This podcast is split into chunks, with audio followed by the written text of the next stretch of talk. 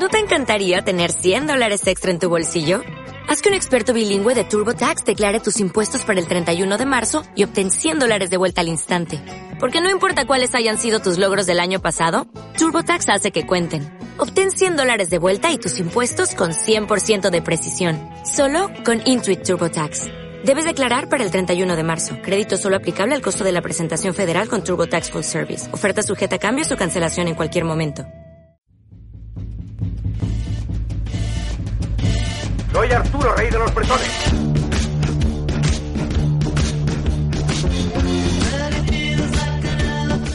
¿Rey de los qué? De los bretones. ¿Quiénes son los bretones? Todos nosotros, todos somos bretones. Y yo soy el rey. No sabía que teníamos un rey. Creí que éramos una colectividad autónoma. Pues te equivocas. Vivimos en una dictadura, una autocracia que se autoperpetúa y en la que las clases trabajadoras. Estamos con lo de las clases. Ese es el que es la cuestión. El pueblo. Es decir, los trabajadores tienen que emanciparse, esa es la primera idea. Y la emancipación de los trabajadores vendrá de... Donde hay esclavos, hay revueltas. Donde hay esclavos, hay resistencia. Hay resistencia.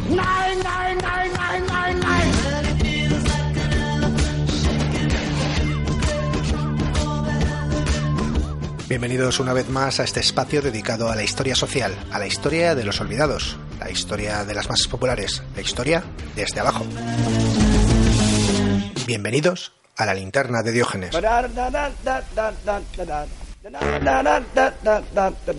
One, two, three, ho!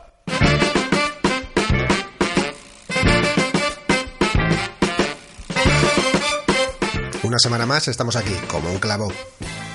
Un fuerte abrazo a los enamorados de la radio. Tengo un importante mensaje para vosotros. No estáis solos.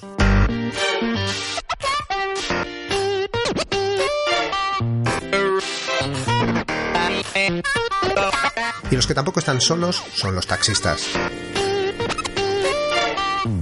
Sí, esos a los que un periódico tan progre e importante como El País hace unos días les dedicaba un editorial titulado Taxi sin control. La violencia y la ocupación de las calles son inaceptables en una democracia. Permitidme que os lea el comienzo de, de dicho editorial. En una sociedad democrática, los conflictos laborales y sociales se resuelven mediante la negociación, el arbitraje y la aceptación de las normas establecidas para escenificar las protestas, entre ellas, evidentemente, la huelga. Pero los taxistas pretenden resolver su conflicto bloqueando las principales calles de Madrid y Barcelona, vulnerando de forma muy grave un derecho fundamental de los ciudadanos como la libre circulación, con agresiones y violencias. Las autoridades públicas encargadas de salvaguardar los derechos de todos los barceloneses y madrileños no han reaccionado ante esta protesta descontrolada con la presteza debida. La huelga del taxi se ha convertido en una demostración impune de fuerza de sus gremios frente a una administración muy lenta en la defensa de los derechos generales.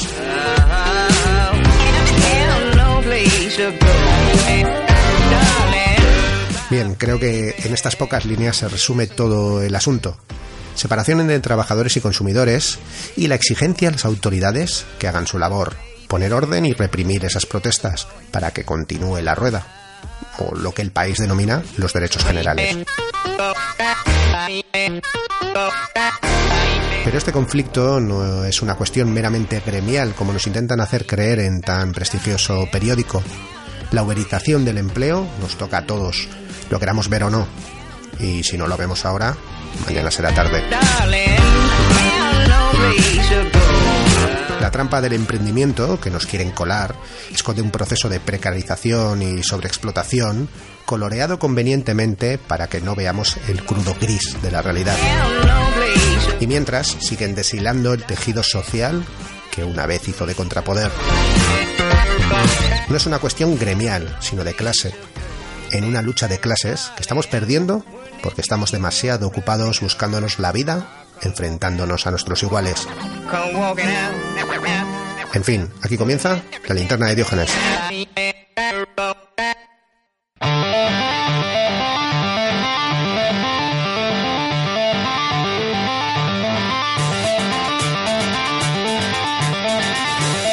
Y esta semana hablamos precisamente de tejido social, pero esta vez no lo vamos a buscar en nuestras sociedades.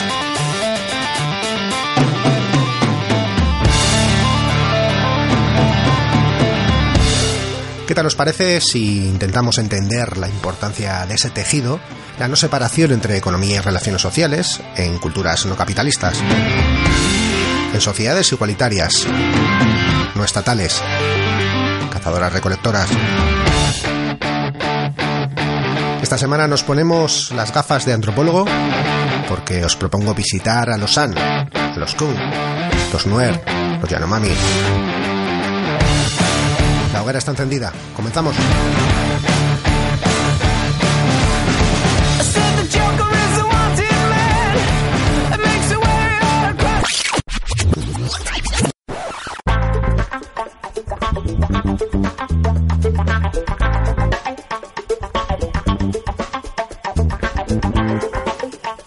Asegura que el ser humano es un lobo para el ser humano y también que es egoísta por naturaleza.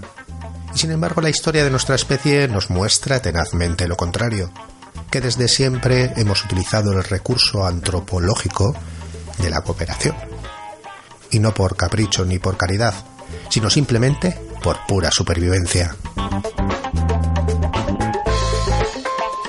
En el transcurso de nuestra historia nos hemos hecho entender entre mitos y asambleas, diseminando palabras que contienen milenios de intentos por comunicarnos y celebrando los decires y los sentires en fiestas y rituales. Estas palabras forman parte del libro Una antropóloga en la luna, las historias más sorprendentes de la especie humana, de Noemí Villaverde Maza, antropóloga y autora del blog del mismo nombre, Un antropólogo en la luna. Noemí, bienvenida. Hola, buenas. Estamos acostumbrados al individualismo contemporáneo. Todo se analiza, se observa, se mide y pasa por el individuo. Olvidando muchas veces eh, la que quizás es la, principal eh, marca de nuestra especie, la sociabilidad y la capacidad de cooperación. En la infinidad de culturas y sociedades humanas a lo largo y ancho del globo y en su milenario recorrido histórico. ¿Dirías que se desmonta esa idea jovesiana de que el ser humano es un lobo para el ser humano, que es la competición entre individuos eh, la que ha marcado nuestra historia? Eh, sí, de hecho, si, si, nosotros estamos ahora aquí hablando es porque nos hemos coordinado, eh, somos seres que, que, bueno, llevamos en nuestra naturaleza humana el coordinarnos. Eh, de hecho, es lo que nos distingue del resto de los animales. Es decir, eh, mientras el resto de los animales funcionan a través de, de las señales, de las, de las señas, nosotros funcionamos a través del símbolo.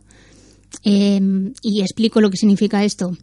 Un chimpancé, cuando ve a una hembra chimpancé eh, mostrarle señales de que está en celo, eh, no se le ocurre eh, realizar una estatuilla que simbolice la fertilidad. ¿no? Esa es la diferencia. Nosotros sí, nosotros utilizamos el arte, utilizamos los símbolos para tener conciencia. Los símbolos es algo que, que compartimos con es, es algo compartido por definición el símbolo, Eso ¿no? es, Si no, sí. no puede ser un símbolo si no es compartido. Eso es, nuestra conciencia es compartida. Nosotros tenemos conciencia es, eh, gracias a los demás. Eh, bueno, está el, el, concepto, por ejemplo, que se puso bastante de moda, el Ubuntu, ¿no? De la sociedad Bantú. Eh, Bantú significa individuo, pero Ubuntu significa humanidad. Y es, bueno, una manera de explicar que nadie es sin los demás. Esto no solo existe en la sociedad Bantú, existe en todas las sociedades, todas las sociedades lo dicen y lo decimos, añado la, la nuestra, ¿no?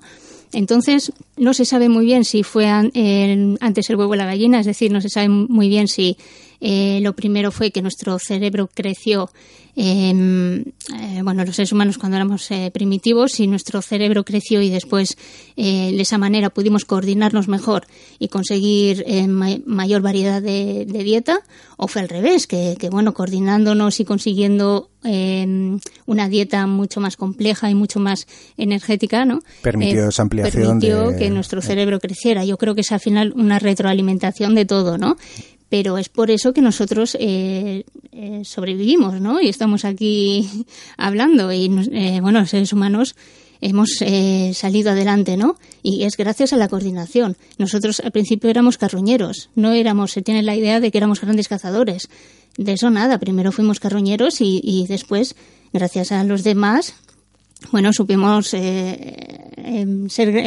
estar en grande número, ¿no? O sea, ser, sobrevivir, vamos. Mm.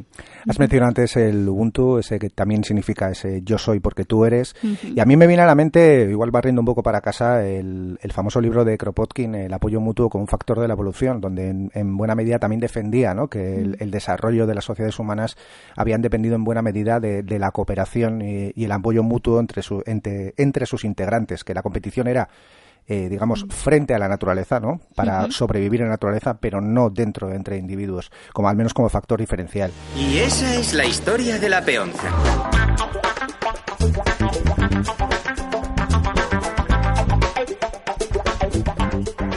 Entonces vamos a empezar por algunas aclaraciones de términos. ¿De qué hablamos cuando hablamos de sociedades igualitarias? Eh, bueno, las sociedades igualitarias eh, son eh, grupos, comunidades pequeñas de 100 a 150 individuos y, bueno, son sociedades frágiles, es decir, que dependen completamente de, la naturaleza. tienen un vínculo físico y, e emocional también con la naturaleza, es decir, son en su mayoría cazadores recolectores, entonces eh, dependen de lo que la, tierra les ofrezca, ¿no? Y también dependen de las crisis o de los desastres naturales, eh, completamente. Bueno, nuestra sociedad eh, nosotros hacemos uso de la ciencia y la tecnología y no tenemos ese, esa dependencia, ¿no? O tanta dependencia, que a veces, bueno, también tenemos bastante esperanza en, en, la ciencia, demasiada en la ciencia y la tecnología, pero bueno, pues estas sociedades son frágiles en ese sentido. Entonces, saben que la realidad es eh, impredecible, caótica y, bueno, pues tienen estrategias para hacer frente a eso. Entonces, bueno, eh, ¿cómo salen adelante? Pues como he comentado antes, eh, gracias a la cooperación, no tiene otro remedio. Entiendo que al utilizar ese término de sociedades frágiles en cuanto a su relación con la naturaleza, con, cualquier cambio que pueda haber en el medio, haces referencia a esa necesidad tanto de mantener la cohesión del grupo y, y evitar las, las asimetrías, los intereses encontrados, como a la necesidad de, mantener un equilibrio mm, en el uso del medio, de los recursos, que por pura necesidad no pueden realizar un, saqueo sistemático de los recursos naturales y deben preocuparse mucho por, evitar su agotamiento. Eso es. En estas sociedades el conflicto es muy peligroso. Es, es, más, cualquier tensión social es muy peligrosa porque de una bola de nieve pequeña se puede hacer mucho más grande. Entonces la armonía social es vital.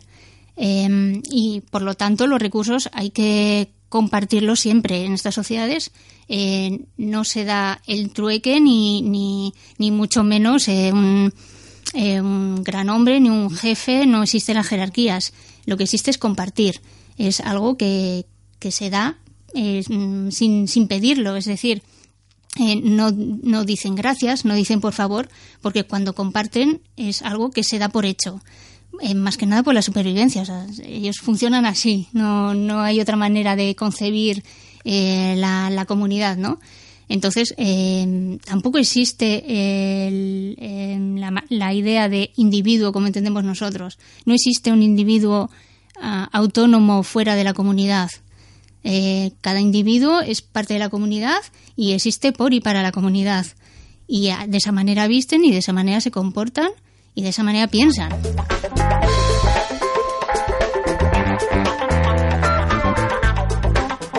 En las sociedades igualitarias, el acceso a los recursos, ríos, lagos, playas, eh, plantas, animales, ¿está restringido a un grupo determinado?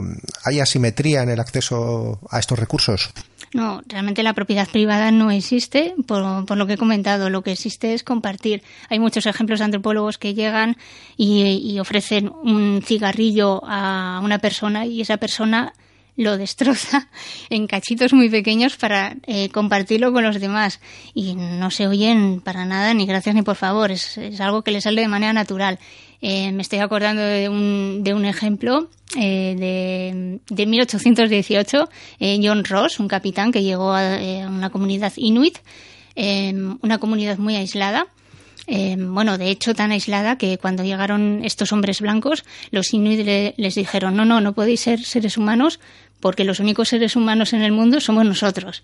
hasta ese punto estaban aislados. Y, y era, una, era una sociedad igualitaria y lo compartían absolutamente todo hasta el punto de que cuando llegaron eh, John Ross y, sus compañeros, bueno, ellos entraron en el barco y se llevaron absolutamente todo lo que vieron del barco. Y claro, pues eh, bueno, existe esta idea de no, es que no son, no están civilizados y por lo tanto son unos ladrones y llevan la maldad en el cuerpo, ¿no? Y, no, no, para nada, es eh, todo lo contrario. Ellos, bueno, tenían la idea de que si vosotros sois seres humanos y os vais a quedar en nuestra comunidad, eh, lo que tenéis que hacer es, eh, lo vuestro es de todos, compartirlo. Entonces, bueno, es, es otra manera de, de pensar, ¿no?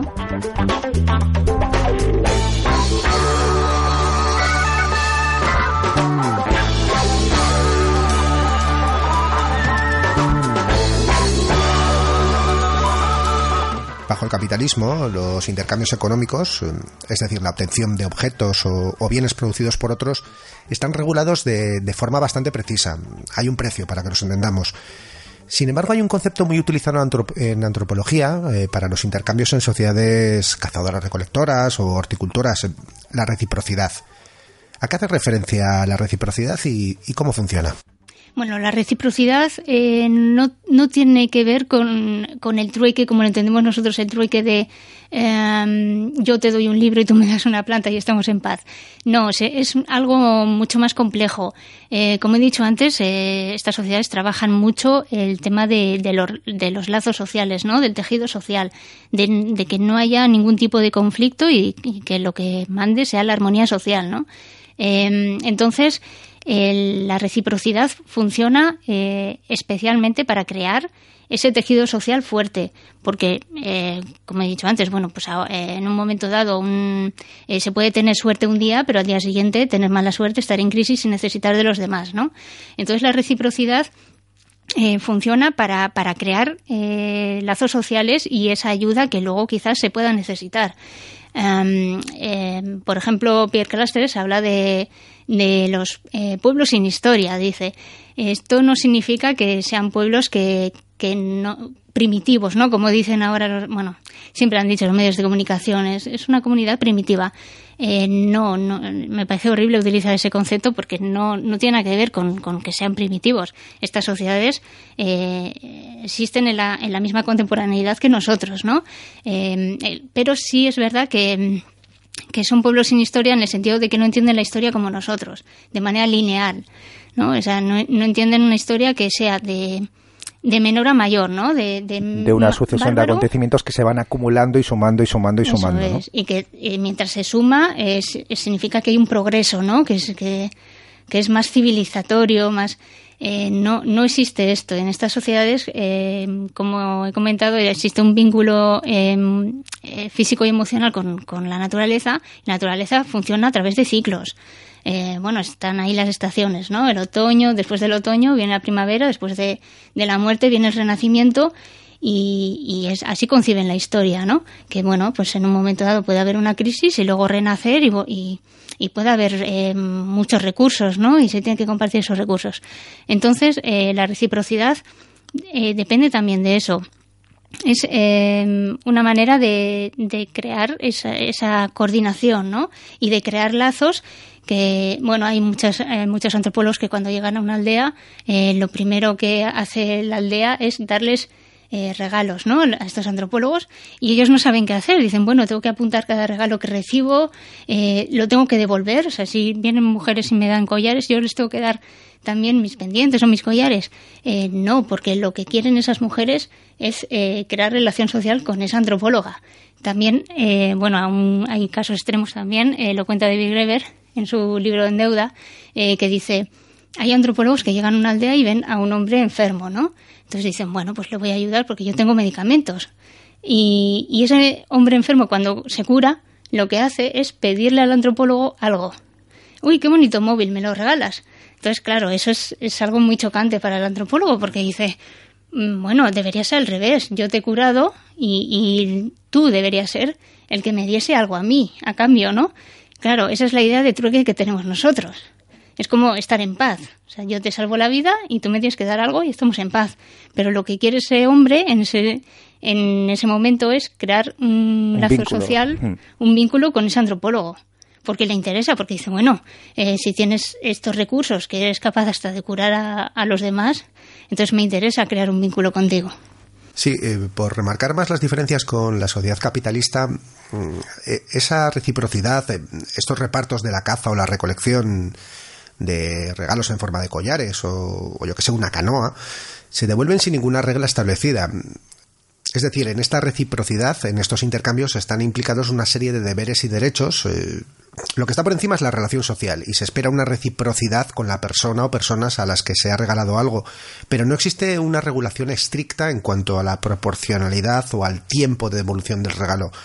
Se crean y se tejen unos vínculos sociales, pero no hay una estipulación precisa en cuanto a de qué forma va a ser devuelto el regalo o el favor. Eh, para que nos entendamos, no hay un precio en el sentido de, de cuántas conchas o cuántos collares de, debes darme ni, ni cuándo. Pero entiendo que, sin embargo, sí que se espera cierto equilibrio, en el sentido de que entrar en estos circuitos de reciprocidad implica que participas eh, dando, no solo recibiendo. Vamos, que no está bien visto el, el que solo coge y nunca da. Sí, claro, hay, eh, existen casos, eh, claro, existen casos de personas que, bueno, como dicen algunas sociedades, y que muchas de las sociedades eh, tienen una palabra para llamar, a- para definir a estas personas eh, egoístas o mezquinas, ¿no? Que, que piensan más en, en sí mismo que en, que en los demás, ¿no? Eh, y existen maneras de encauzarles de alguna manera. Eh, para eso están los palabreros, los mediadores, los chamanes, que bueno, pues eh, hablan, utilizan la palabra, ¿no? Eh, recogen un poco lo que la comunidad, las quejas de la comunidad y hablan con esta persona que, que bueno, pues que está demostrando eh, tener más egoísmo que los demás. Eh, y bueno, sí es verdad que, que existe reciprocidad, no como en el sentido como lo entendemos nosotros de un contrato de que esto hay que devolverlo de esta otra manera, eh, pero sí que se espera la ayuda de los demás eh, en cualquier momento. Eso sí que es importante. Algún día, y puede que ese día no llegue, acudiré a ti para que me hagas un favor. Pero hasta entonces, amigo, acepta mi justicia como un regalo el día de la boda de mi hija.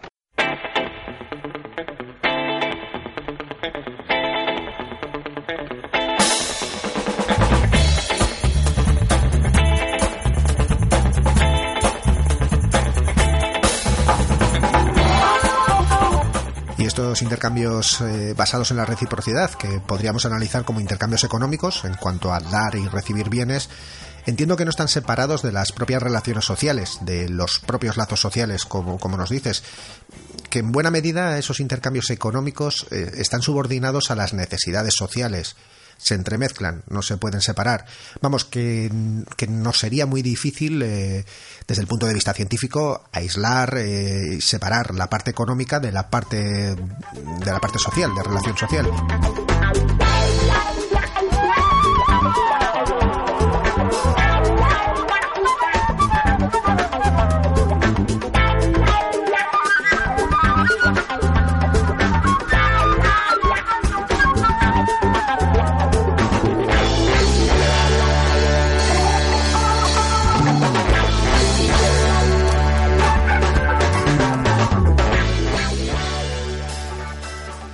Se habla de capitalismo, el término más técnico o que lo define con mayor precisión eh, es el de relaciones sociales de producción capitalista. Un concepto que puede sonar ampuloso y complejo, pero que en el fondo lo que pretende poner sobre la mesa es que lo que define al capitalismo es que quienes producen bienes no son los propietarios de esos bienes ni de los medios de producción. Unos bienes que llamamos mercancía, que se intercambia por un precio que esconde todo un sistema de explotación y dominación. Pero hay otra cosa, y es que las relaciones sociales de explotación y dominación, las condiciones de producción de esa mercancía, quedan de esta forma ocultas. No aparecen a primera vista cuando se adquiere ese bien. Es decir, que se han separado las relaciones sociales del intercambio. Se han desvinculado sociedad y economía, relaciones sociales e, e intercambio reduciéndose a la de vendedor y consumidor, de una forma lo suficientemente arreglada como para que no implique más compromisos sociales que el simple pago del precio estipulado. Sin embargo, cuando hablamos de sociedades cazadoras recolectoras, eh, horticultoras, etc., ese vínculo no, se ha roto. la economía, el intercambio, eh, está integrado dentro de las relaciones sociales. Entiendo que eh, este es un hecho diferencial respecto al mundo capitalista, ¿no? Sí, eso es. Eh, nosotros entendemos no solo la economía, sino la economía, la política la religión como esferas autónomas e independientes del resto. Es decir, la economía no tiene nada que ver con la religión, no tiene nada que ver con la política. es más, nosotros entendemos que todo lo que tiene precio tiene valor. Y, para nada, eh, hay muchas cosas que no tienen precio y son vitales. Eh, Yayo Herrero, me acuerdo que siempre dice la fotosíntesis es vital, pero no tiene precio, ¿no? Es más, sería muy peligroso si pusiéramos precio a, ese tipo de cosas. Entonces, eh, hay una frase que me gusta mucho de Masan Salins que dice, eh, no es que nuestra sociedad eh, tenga un sistema económico al que llamamos sistema de mercado o capitalismo, ¿no? No, es al contrario, es el, el sistema de mercado y el capitalismo el que tiene una sociedad que somos nosotros. Hemos llegado hasta ese punto.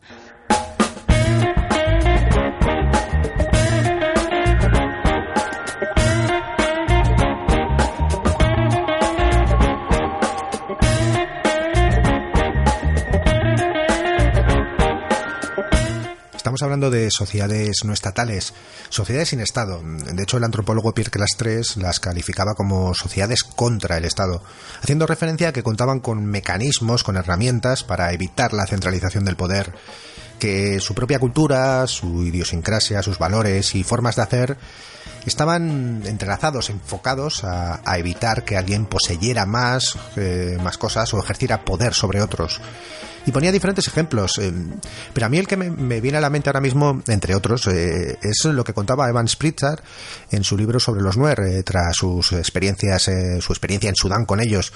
Mm, en, este libro Evan Spritzer explicaba cómo había que tener cuidado con la forma de expresarse, porque si un Nuer percibía algún tipo de tono de autoridad, un, tono imperativo, podía no responder bien. Y él contaba que, como en varias ocasiones, eh, por ejemplo, le, habían indicado deliberadamente mal un camino porque no había cuidado su tono a la hora de formular la pregunta. Es decir, que hasta que no aprendió a cuidar su tono, su, eh, a, no sonar imperativo, tuvo bastantes problemas para comunicarse con ellos. De hecho, destacaba en el libro la, idiosincrasia de los Nuer, de, absoluto respeto por su autonomía. Sí, hay muchos ejemplos. Eh, también es típico el, hecho de que pregunten sobre el nombre a alguien y, den otro nombre, ¿no? Por si acaso. Hombre, yo esto lo entiendo, ¿no? Porque también eh, hay que pensar un poco que, que, bueno, se acerca un hombre blanco, eh, tampoco me, hay que fiarse mucho, ¿no? También son estrategias de, defensivas, ¿no? También. Y aprovechar para reírse también. Sí, también. sí, sí, pero sí, son mecanismos, bueno, también em, eh, para que para las personas que alardean eso no, no se puede concebir, ¿no? Otro ejemplo clásico es el que expone Richard Lee sobre los Kun, que tras volver de una partida de caza, em, compartían la, pieza entre todo el grupo, independientemente de si habían salido a cazar o habían estado el día tumbados y, lo habitual es que al acercarse a coger un trozo de carne lo, despreciasen, le quitasen valor.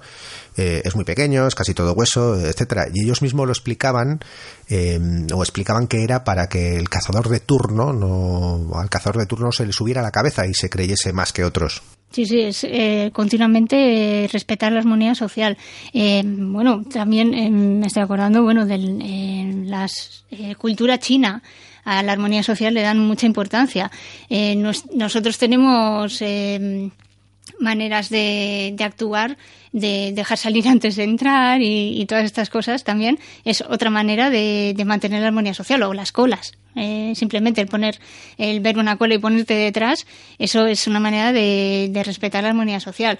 la cultura china tiene muchas estrategias en este sentido. Em, la inmigración china eh, tiene un término que se llama wanxi y es, em, es, el tejido social. Wanxi es eh, dar la importancia a, la armonía social, pero a las relaciones sociales. Em, eh, es decir, entre ellos, entre la comunidad inmigrante china, se tienen que ayudar eh, y tienen que eh, siempre apoyarse continuamente unos con otros, porque bueno, pues este es el término Wanxi, ¿no? Es el, el tejido social de la comunidad inmigrante china.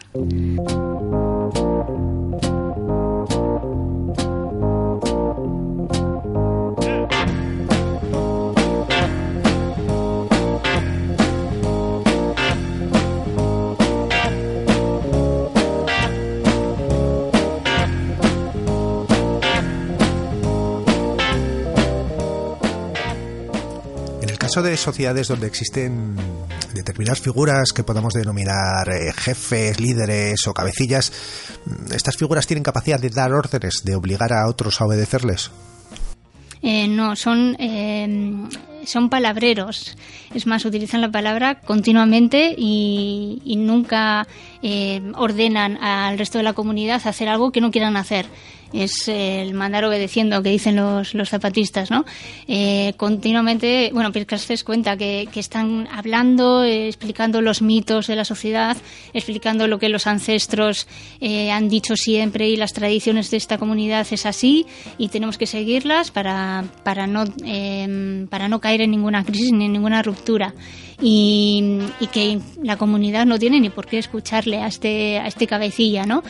Y, bueno, pues eh, utilizan la palabra para constreñir al poder. Son. Eh, sí, eh, luego están los chamanes también, ¿no? Utilizan lo, lo trascendente para para mm, encaminar un poco a la comunidad y, y bueno pues explicar lo que cómo, cómo funciona la comunidad ¿no? y recordarles todo esto.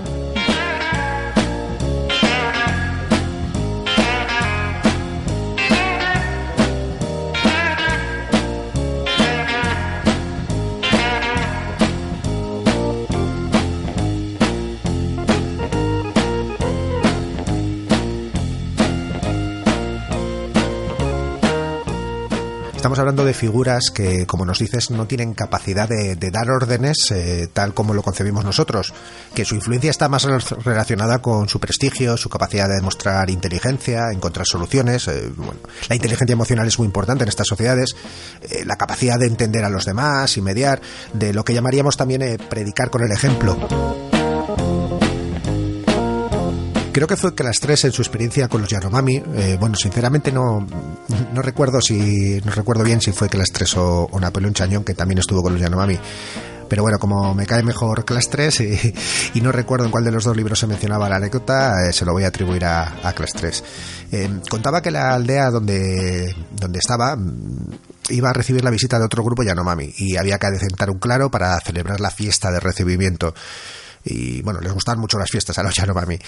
Y bueno, la verdad es que las tres eh, insistían mucho en lo que les gustaba a los Yanomami permanecer tumbados en sus hamacas eh, colgantes y, que en esas circunstancias eh, era el considerado cabecilla, el, primero que se levantaba a arrancar hierbajos, arbustos, etcétera, y que de esta forma el resto poco a poco iba sumándose a decentar el lugar y, comenzar con los preparativos de la fiesta. Sí, claro, son líderes naturales, como llamamos aquí, ¿no? Eh, son líderes que, que bueno, em, eh, demuestran que son líderes gracias al ejemplo. Em, ellos em, eh, es un cargo que es una carga realmente. Nosotros entendemos como, que el líder puede obtener poder y excedentes gracias a ser líder. Ellos no, los líderes lo que hacen es ejemplificar el, el, hecho de dar, el hecho de compartir y demostrar que eso hay que hacerlo así y ellos son el primer ejemplo para que los demás vean que, debe ser así, ¿no? Eh, son los que más trabajan, son los que más eh, dan, los que más comparten y, los que más hablan, claro, los que más eh, enseñan. Y, me estoy acordando ahora de, de un David Greber que dice eh, nosotros tenemos la idea de, una sociedad igualitaria, democrática, eh, a través de las votaciones, pero en estas sociedades las votaciones es lo peor que se puede hacer, porque si, si hay una votación em, y ah, de la votación se obtiene un resultado, los que, los que hayan votado en contra de ese resultado em, no van a estar de acuerdo con lo que ha salido y puede eh, eso puede crear tensión social y puede crear conflictos. Entonces, eh, más que votaciones, lo que, lo que se utiliza allí es la palabra y el ejemplo el ejemplo y el, saber cuál es el sentir general, ¿no? el, la capacidad de entender a, la otra persona ¿no? o, al, otro grupo y demás. Eh, es que me, parece el ejemplo muy bueno el de las votaciones porque es volver un poco a lo que hablábamos antes, ¿no? Es como eh, establecer unas reglas muy, muy, muy estrictas eh, que lo impersonalizan ¿no? y que individualizan. ¿no? Cada persona un voto, ¿no? cada persona es un voto y cada persona individualmente ¿no? Eh, expresa su opinión y demás, cuando mientras eh, desde la otra perspectiva lo que estamos hablando es del grupo, ¿no? El grupo que intenta ir amoldándose continuamente, mirando al otro a la cara, a los ojos, viendo un poco en qué punto está, en qué punto estoy, ¿no? Y, que, digamos, es un poco los acuerdos. Es un poco la imagen que me está viniendo. ¿eh? Sí, ahí está la importancia también de la oralidad, que Cluster lo hablaba mucho sobre el tema. Eh, no es lo mismo la oralidad que la escritura. La oralidad, eh, bueno, de hecho, James C. Scott, en su libro de El arte de no ser gobernados, eh, también le da mucha importancia. la oralidad lo que hace es crear comunidad. cuando un, un líder está hablando con, con, el resto de la comunidad en, en, un lugar determinado, en un momento dado, es un aquí ahora. Y eso crea un, lazos sociales muy cercanos. No es lo mismo que la escritura, que bueno, tú estás escribiendo, no sabes bien quién lo va a leer, no, no tienes esa cercanía con la persona que lo va a leer y no crea esa, esa cercanía, ¿no? esos lazos sociales. Y la realidad es, eh, son muy importantes. De ahí el, la importancia de las asambleas y también la importancia del tiempo. Que, aquí, bueno, pues cuando, eh, cuando hacemos uso de las asambleas, eh, no tenemos la idea de, que, bueno, pues eh, también existen los silencios y también existe el reflexionar en medio de una asamblea y decir, bueno, vamos a pensar sobre lo que han comentado el resto de las personas, todos tenemos que hablar y todos tenemos que compartir nuestras ideas y, y eso lleva tiempo. Y si en este momento no, no llegamos a una conclusión, no pasa nada, que tenemos todo el tiempo del mundo, porque lo importante es que todos estemos de acuerdo con lo que se ha decidido. ¿Dirías que estamos hablando de sociedades donde la cooperación, el trabajo colectivo, la solidaridad grupal están más o menos generalizados? Sí, es eh, bueno, hay muchísimas estrategias de apoyo mutuo. Eh, te puedo contar unas cuantas. Por ejemplo, están las tontinas en, en el continente africano. Eh, son esos grupos eh, mayoritariamente mujeres que se unen, ponen una especie de, de bote, diríamos aquí, ¿no? De eh, reúnen dinero y bueno, pues de manera rotatoria van ese dinero lo van dando por sorteo, lo eligen por sorteo a la mujer a quien le dan ese dinero cuando ella lo necesita, ¿no? Cada una cuenta sus, sus problemas y bueno, pues eh, se hace un sorteo y se le, se le presta ese dinero y al de un tiempo, bueno, pues se vuelve a hacer la misma estrategia, ¿no? Em, y bueno, pues eh, nosotros tenemos la idea también de que este tipo de, de economía es economía em, eh, informal, ¿no? Decimos, no es la economía oficial de los bancos o de o de los créditos es, eh, decimos, sumergida. Y realmente es, es, curioso que lo llamemos así cuando es una economía que lo que hace es eh, dar respuesta a, a, la sociedad, a, bueno, a, la, a, lo vital, ¿no? A la, supervivencia, eh, cuidar la vida, ¿no? Como dice Yayo Herrero una eh, economía moral, ¿no? Como diría Thompson, ¿no? Que, que no, no, está desvinculada de los propios valores de la propia comunidad, ¿no? Que, que, se somete a esos valores. Sí, sí, también, bueno, ahí está el trabajo comunitario, que es lo mismo la minga, ¿no? En el País Vasco sería el ausolán. se trata de lo mismo, es, eh, son eh, pues sí, problemas reales, ¿no? Es la realidad, ¿no? ocurre una, un problema y, bueno, hay que dar respuesta a eso y de manera comunitaria son otro tipo de economía que, que bueno, no está eh, fuera, no, tiene, no es una esfera autónoma, es una economía que, que bueno, da respuesta a, la, problemas sociales, eh, políticos y morales e incluso religiosos también. Pues Noemí, eh, nos vamos a quedar aquí. Es que ricasco por haber venido y y habernos ayudado a ponernos eh, esas gafas de, de, antropólogo, de antropóloga. Ver las cosas desde fuera, la extrañeza que decimos los antropólogos, pero también eh, analizando un poco la realidad cercana. La extrañeza para luego, mm. luego buscar esos, esos vínculos de unión, ¿no? Mm, eso es.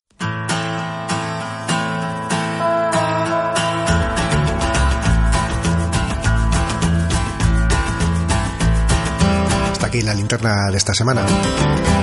Volvemos en unos días con más temas, intentando mirar de otra forma, desde otro ángulo,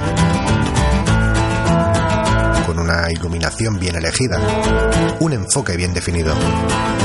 Y no os voy a decir a estas alturas de qué pie cojea el que os habla. Salud y un abrazo muy fuerte.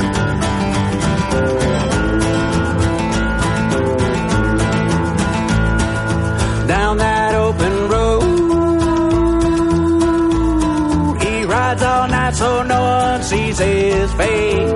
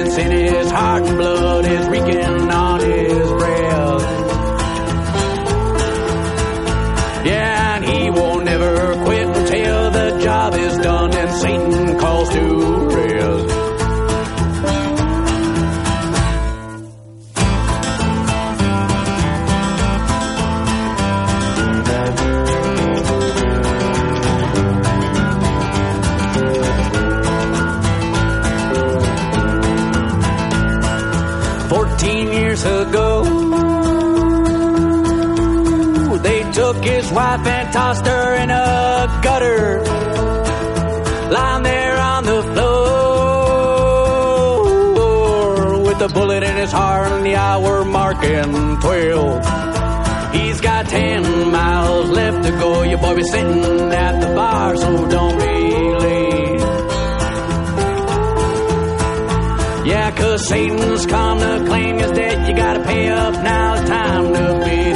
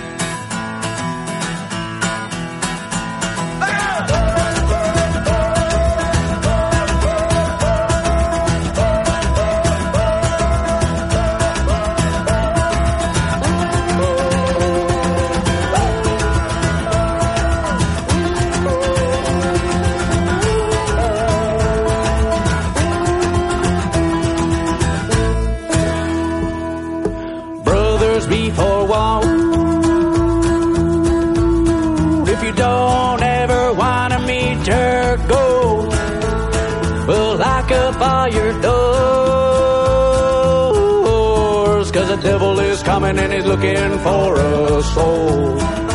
Well, the graveyard digger with a smile on his face. Welcome, boys and girls, to Judgment Day. And I know life is hard and we're looking for a break, but your evil deeds will be no escape. Watch what you do, what you done, and where you've been, cause it always come back.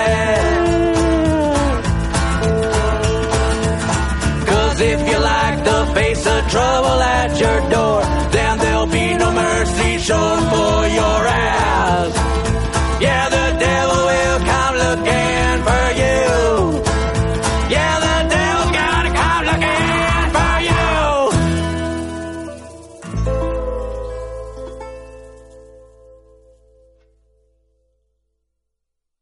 preocupas por tu familia? Entonces, ¿por qué darles solo huevos ordinarios cuando pueden disfrutar de lo mejor? Eggland's Best, los únicos huevos con ese delicioso sabor fresco de granja, además de la mejor nutrición, como 6 veces más vitamina D, 10 veces más vitamina E y 25% menos de grasa saturada que los huevos regulares, además de muchos otros nutrientes importantes. Así que, dales los mejores huevos. Eggland's Best, mejor sabor, mejor nutrición, mejores huevos.